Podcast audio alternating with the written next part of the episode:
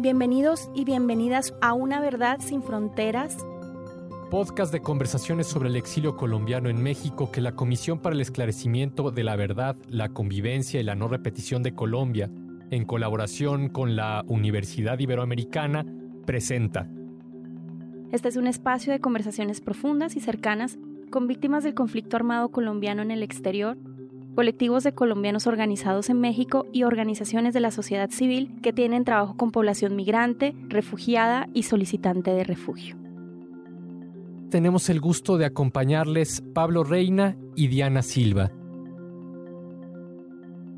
Bienvenidos a un capítulo de Una Verdad sin Fronteras, conversaciones sobre el exilio colombiano en México, la Comisión para el Esclarecimiento de la Verdad, la Convivencia y la No Repetición de Colombia, en colaboración con la Universidad Iberoamericana, presenta este podcast. Y en este capítulo tenemos la oportunidad de conversar, tanto Diana Silva como yo, Pablo Reina, con Carlos Martín Beristain. Carlos, pues es conocido de muchas y de muchos, ha participado en muchos procesos de construcción de verdad, desde el REMI de Guatemala y el grupo de, interdisciplinario de expertos independientes de la Comisión Interamericana para el caso Ayotzinapa en México y actualmente es comisionado de la verdad en Colombia. ¿Cómo estás, Carlos? Un gusto saludarte. ¿Qué tal, Pablo y Diana? Un gusto estar un rato con vosotros. Muy bien. Comisionado, un gusto de nuevo escucharle. A mí me gustaría comenzar un poco por que nos cuente sobre la comisión en general, cómo, cómo es que surge y en qué momento se encuentra en, eh, ahora. Sí, Diana. Bueno, la comisión surge en el marco del acuerdo de paz entre el gobierno de Colombia y las FARC como parte de, uno de los puntos del, acuerdo, es el punto sobre las víctimas. En ese punto pues, eh, se abordaron la creación de tres instituciones para tener en cuenta digamos, los derechos de las víctimas a la verdad, a la justicia, a la búsqueda, a los desaparecidos. Una es la Comisión de la Verdad, que es una comisión de carácter extrajudicial, de la que yo soy comisionado, que tiene un mandato pues, de investigación, de esclarecimiento de las causas, las dinámicas, los impactos del conflicto armado y pues, con el objetivo también de que eso sirva para la no repetición. Una jurisdicción especial para la paz, es decir, un tribunal especial que tiene a su cargo pues, el juicio a los responsables, que tanto de las FARC como de agentes del Estado, de Fuerzas Armadas o Policía, que se presenten voluntariamente para hacer un reconocimiento de, los hechos, de la verdad y una contribución a la verdad efectiva y con la idea de que a cambio de esa verdad completa eh, reciban una sentencia no penal, cárcel, etcétera, sino una sentencia restaurativa o sea, de medidas que tienen que hacer para de términos de reparación, trabajo comunitario, etcétera. Todo eso todavía está por ver. Y una unidad de búsqueda de personas desaparecidas que tiene un mandato humanitario, es decir, la búsqueda se hace a través de una fiscalía también o de ese tipo de medidas.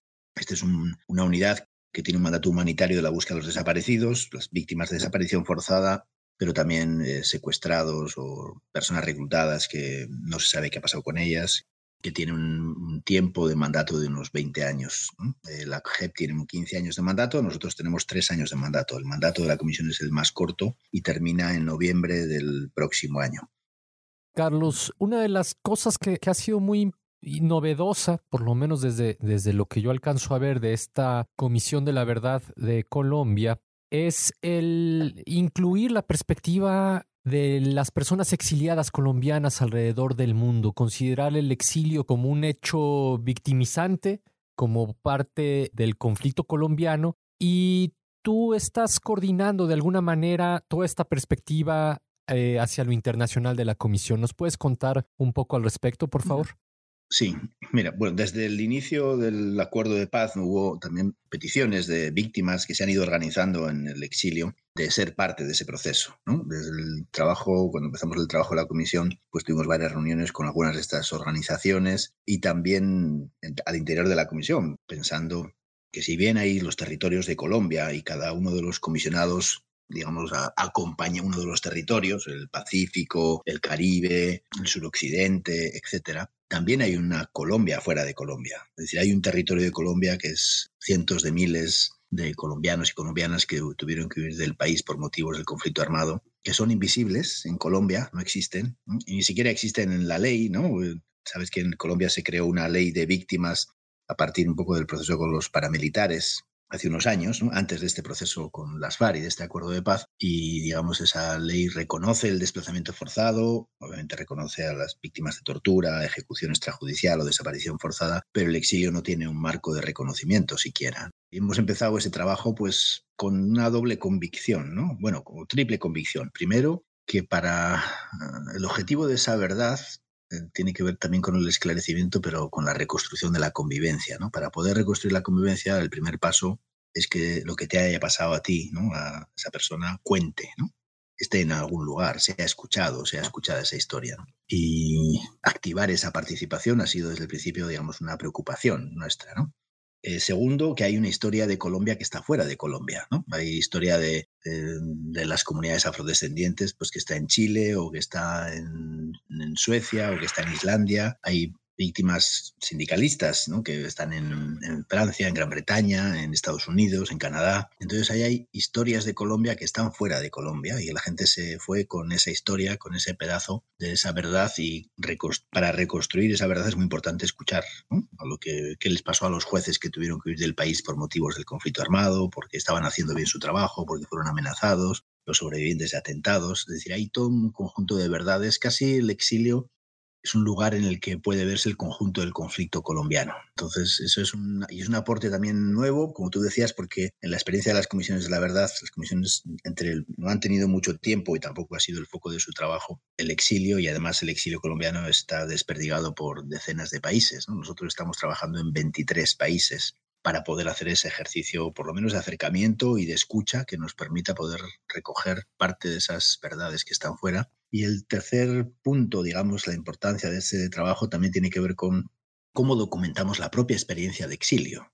En Colombia ha habido mucha investigación, por ejemplo, sobre el tema del desplazamiento forzado, pero sobre el exilio no hay apenas investigaciones, no hay apenas trabajo. La gente tiene una idea muy distorsionada de la gente que tuvo que salir del país, ¿no?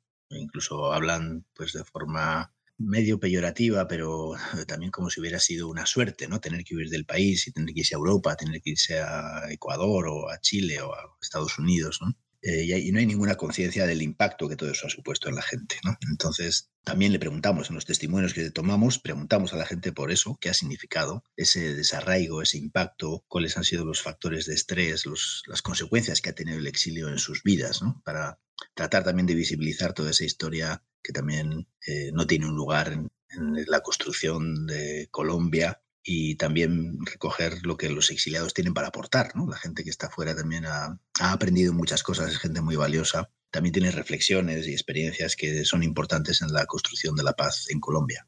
Estamos con el comisionado Carlos Martín Beristain. A mí me gustaría que eh, nos contaras un poco más sobre el despliegue territorial que nos compartas para el público que no conoce sobre esto, este proceso, qué significó o qué, qué está significando en este momento el despliegue en 23 países.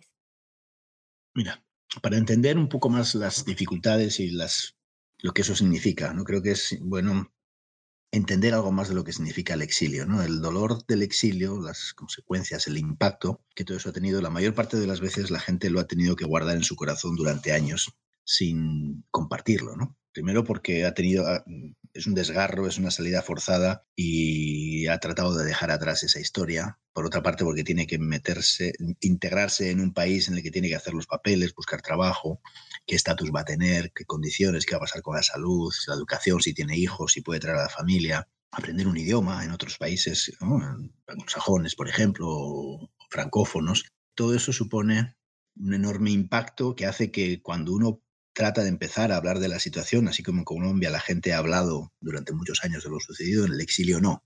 Incluso en muchas de las familias la gente no ha hablado de por qué salieron. ¿no? Eh, nos hemos encontrado con muchos hijos e hijas que nos han dicho, bueno, yo no sé muy bien por qué soy británico y colombiano, sé que mi familia tuvo que salir, sé que las cosas se pusieron mal, pero no sé exactamente qué es lo que pasó, qué es lo que les pasó a mis papás.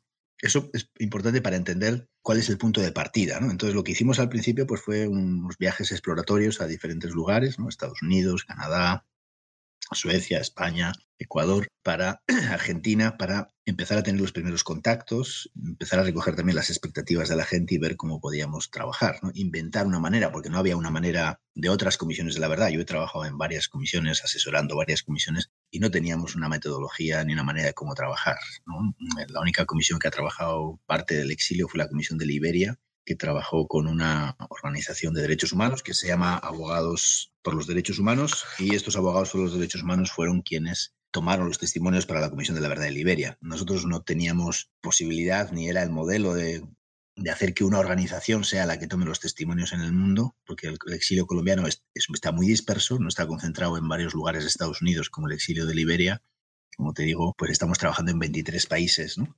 Y eso significa que pues, hemos tratado de tomar contacto con organizaciones que han trabajado sobre Colombia, sobre la construcción de la paz, sobre la ayuda humanitaria, etcétera, durante años, organizaciones de víctimas, que es el punto fundamental, y las propias víctimas, y también sectores y organizaciones que han trabajado sobre el refugio y que han acogido obviamente a población colombiana. A través de esos contactos hemos ido creando en los diferentes países unos nodos, lo llamamos nodos, que son como grupos de apoyo para el trabajo de la comisión y que tienen pues una doble función, ¿no? Ahí pues el contacto con las víctimas y hacer esas tareas de pedagogía, de explicación del proceso de Colombia, etcétera, es muy importante, acercar a la gente al proceso.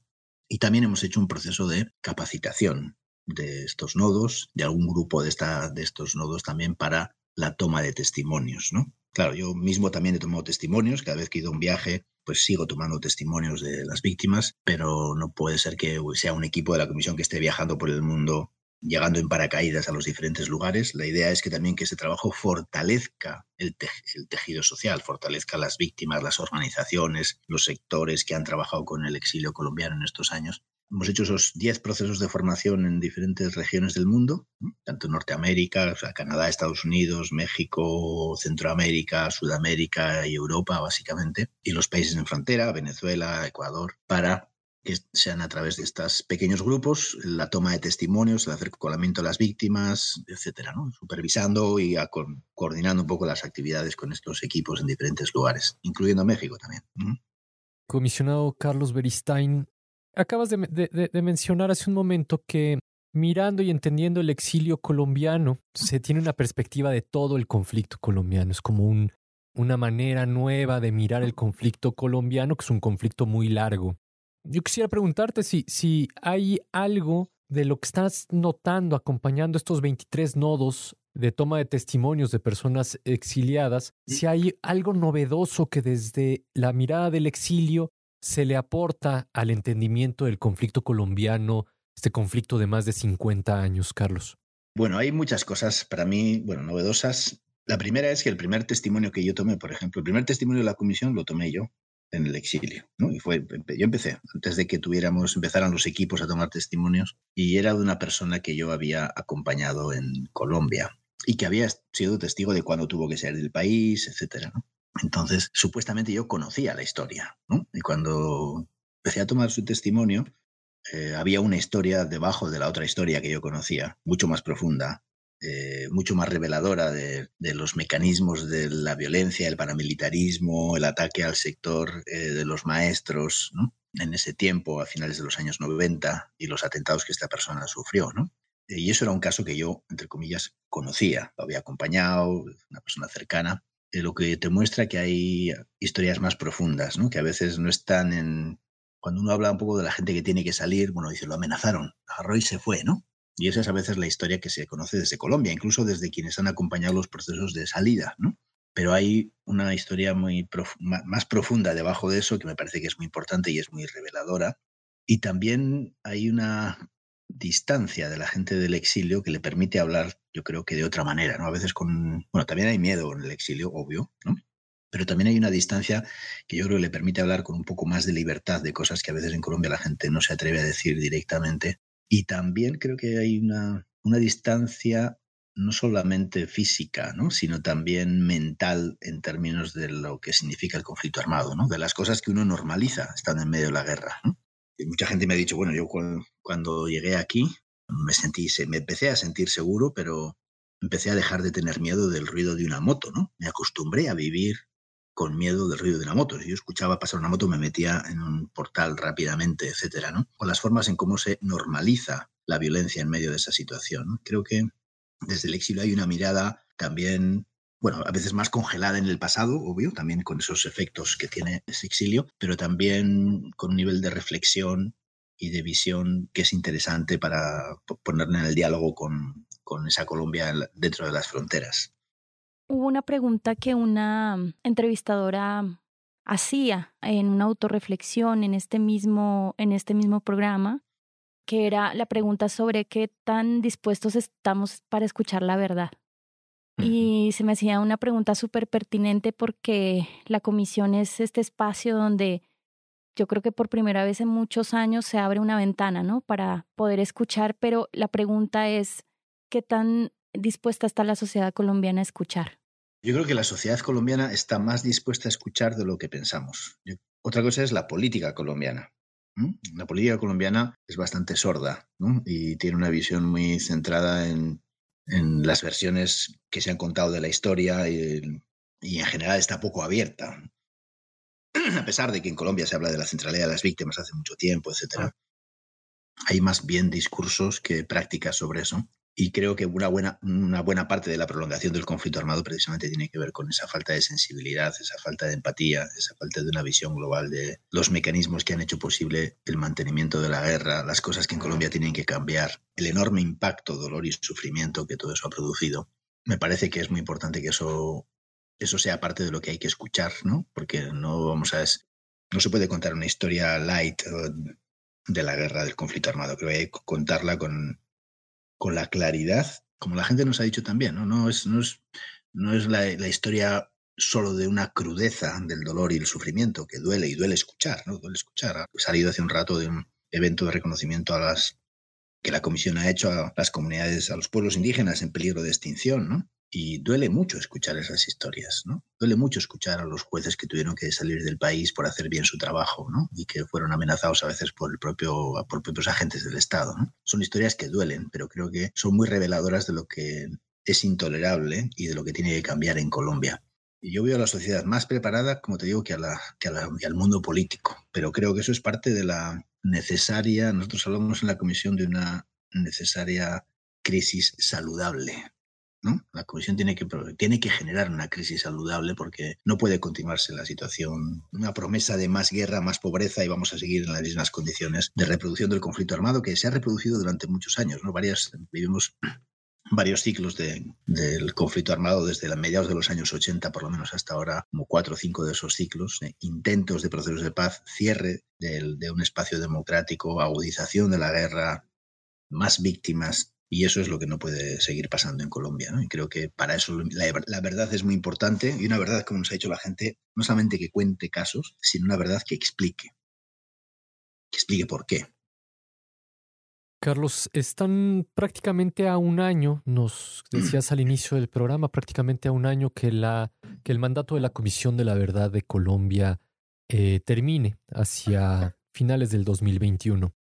Em, con el reto de la pandemia, con el, la suspensión de, pues bueno, del mundo como lo conocíamos, ¿cómo vislumbran la importancia del trabajo de los nodos internacionales, del nodo México, hacia este cierre del mandato y después de la publicación, Carlos, de la publicación del, del informe de la comisión? Mira, como dices, tenemos un año, un año de trabajo todavía, ¿no?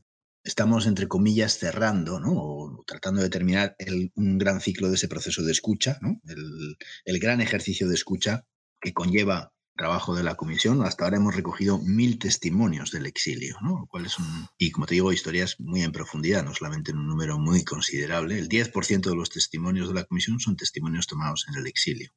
Y eso te da una medida del, del, enorme trabajo y que no hubiera sido posible pues sin los nodos, sin la participación de la gente, sin la disposición de la gente a hablar, ¿no? A convertir esa historia de, de desprecio que han sufrido en algo que sea constructivo para, para Colombia y también para ellos mismos.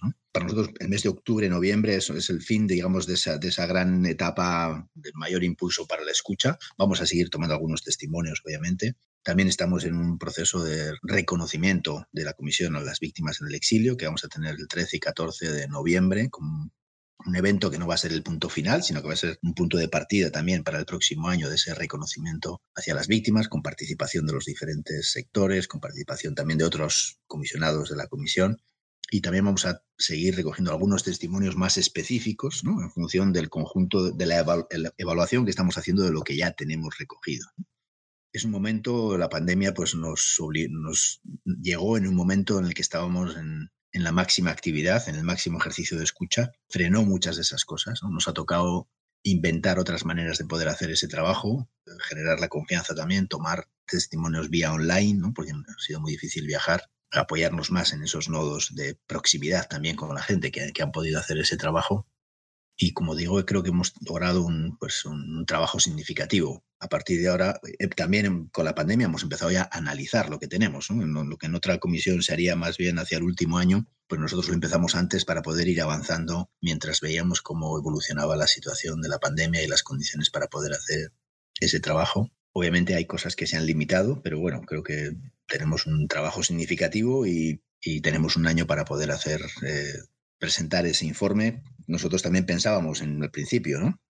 Que podríamos presentar el informe un par de meses antes de terminar el mandato, las condiciones de la pandemia, más la continuación del conflicto armado también en Colombia, ¿no? porque esas condiciones que se han ido reproduciendo después de la firma del acuerdo de paz, en un contexto de pues, dificultades, a veces falta de voluntad de, de la política, del cumplimiento del acuerdo, de algunas partes del tema de las víctimas o el tema de la JEP, también algunos ataques a la comisión. Todo ese contexto no ha sido nada favorable, pero hemos avanzado y creo que tenemos que pensar también en el después. La comisión presentará su informe, los nodos el trabajo tanto dentro como fuera del, país es muy importante para lo que viene después un informe de una comisión de la verdad, yo siempre digo que es un informe para los siguientes 20 años, no es para los siguientes dos meses. Es una herramienta para la transformación, de una transformación que Colombia necesita, y el acompañamiento, la apropiación de la gente, de las víctimas, que es la que en otros países no ha dejado que eso se caiga, ¿no? Y también la incidencia con sectores de la política nacional e internacional, ¿no? La visibilización de todo eso es fundamental. Va a ser fundamental después presentar ese informe en los diferentes foros, en los diferentes países,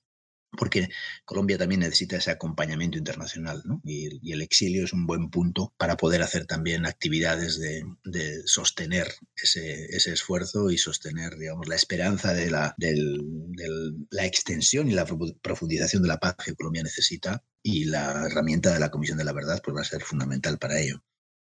A mí me gustaría saber un poco más mm. sobre cómo recuperar esa diversidad de más de mil testimonios en un informe? O sea, ¿cuál es el desafío y de qué manera va a trabajar la comisión para, para así recuperar ¿no? y honrar todos esos testimonios?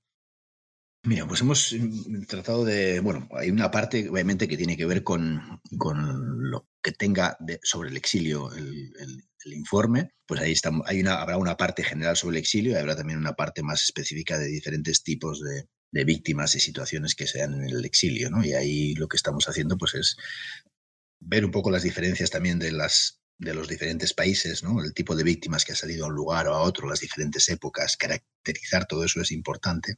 Eh, las experiencias en lo personal pues son más similares, tal vez. ¿no? dependen siempre de las políticas de los países, de cuál ha sido la capacidad, de las posibilidades de integración, etcétera. ¿no? Pero hay otras muchas cosas que son similares entre los países y hay más diferencias más en función de si es un perfil más político o si es más un perfil de un líder campesino que le tocó salir por la lucha por la tierra. Tenemos que caracterizar todas esas diferentes situaciones y, como antes decía, hay un poco de todo en el exilio y que casi es un reflejo del conjunto de la victimización del, en el país y también la, cuáles son los aportes desde el exilio. Todo eso tiene que estar en el informe. También estamos tratando de buscar otras, otros lenguajes, ¿no? Bueno, vamos a publicar próximamente, ¿no? espero que antes, espero que para el 10 de diciembre pueda salir una novela gráfica sobre el exilio.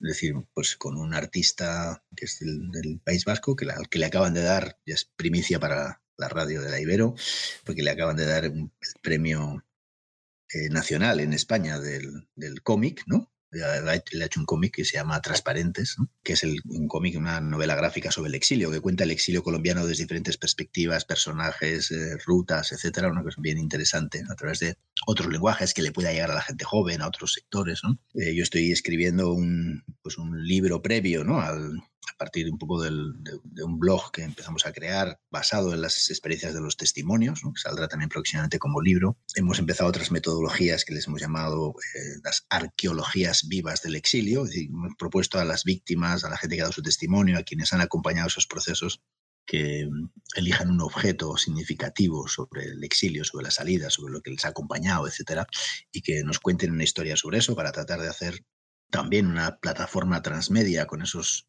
objetos y las historias que para la gente son significativas, que son otras maneras. Los objetos a veces humanizan una historia, ¿no? Te cuentan la historia de otra manera, ¿no? Y a través de esos diferentes lenguajes estamos tratando de, también de inventar formas de poder contar eso y que la gente se sienta parte de, ese proceso. Obviamente hay una, hay una parte más analítica que significa leer los testimonios, transcribir los testimonios, codificar los testimonios, ¿no? analizarlos y no dejarnos cosas significativas por fuera de ese análisis, que es el gran desafío de, un informe de estas características.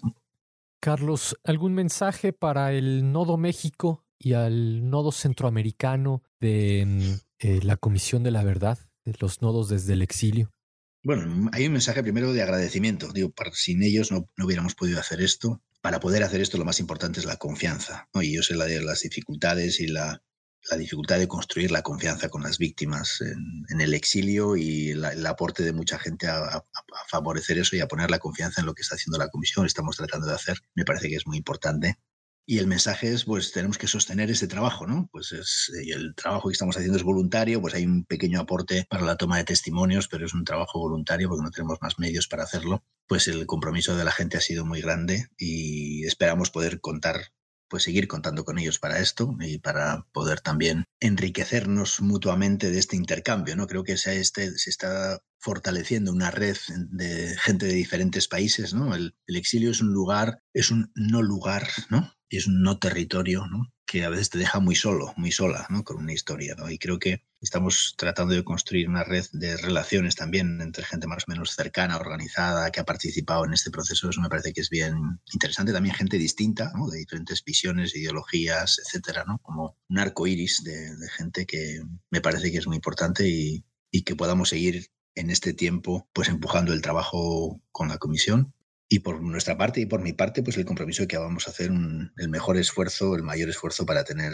algo que sea significativo. ¿no? Yo sé que no se va a poder contar todo sobre, sobre ese exilio, pero tenemos que hacer una herramienta significativa y creo que pues el esfuerzo que están haciendo los nodos en los diferentes lugares, incluyendo México, obviamente, incluso con algunas víctimas mexicanas que yo mismo he entrevistado, pues es importante para que se sientan parte de este proceso más amplio y que hagamos algo que sea significativo para ellas y significativo para, para Colombia. Pues muy bien. Entonces, gracias y espero que podamos seguir en este trabajo en, este año que tenemos todavía por delante. Recibimos ese mensaje y, lo haremos en acciones, en, lo que tenemos por delante, que es el, las acciones de reconocimiento y de diálogo social. Gracias a ti, Pablo, y gracias a Diana, que ustedes son parte de los que han hecho posible también ese trabajo allá en México, ¿no? que siempre es un país muy querido para mí, como saben, por todo el trabajo con los familiares desaparecidos de México y, también del caso Ayotzinapa. Con mucho gusto ese trabajo, en realidad ha sido más bien los, los, las, desde lo que yo alcanzo a ver, las personas colombianas organizándose para, para ser parte. Es que eh, una de las cosas impresionantes de, de lo que nos cuentas, Carlos, es que la Comisión de la Verdad no son los comisionados, son miles, tal vez miles de personas organizadas para lograr todo, toda esta movilización y que además están haciendo una pedagogía y social a través de las plataformas y de los nodos, por lo menos a 23 países, de lo que implica todo esto. Entonces, es, pues sí, es un, es un ejercicio, eh, no dudo en decirlo, inédito.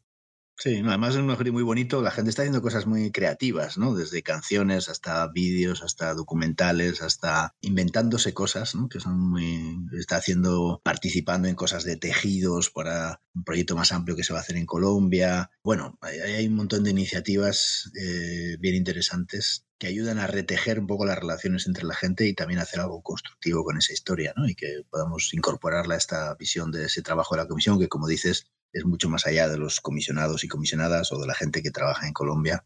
Tiene que ver con una relación, con una red de, alianzas, de afectos, de complicidades, de, gente cercana que forma parte de este esfuerzo colectivo. Pues ha sido un gusto conversar con el comisionado Carlos Beristain em, en este esfuerzo, en esta eh, serie de conversaciones sobre el exilio colombiano en México que hemos llamado Una verdad sin fronteras. Pues ha sido un gusto estar en esta conversación contigo, Carlos. Hemos sido Pablo Reina y Diana Silva. Una verdad sin fronteras es un podcast de la Comisión para el Esclarecimiento de la Verdad, la Convivencia y la No Repetición de Colombia en colaboración con la Universidad Iberoamericana, así como con Ibero.2, canal digital de la estación de radio Ibero 90.9. Para mayor información, síguenos a través de las redes sociales, arroba Comisión Verdad C, y para seguir al Nodo México, arroba Nodo México CEP. También estamos en la página oficial de la comisión, comisiondelaverdad.co. Para escuchar más, entra a Ibero 2.cloud o síguenos en redes sociales arroba ibero99fm o ibero90.9 en Facebook. Agradecemos en la producción a Jorge Ceja Morán y en la realización a Uriel Rodríguez.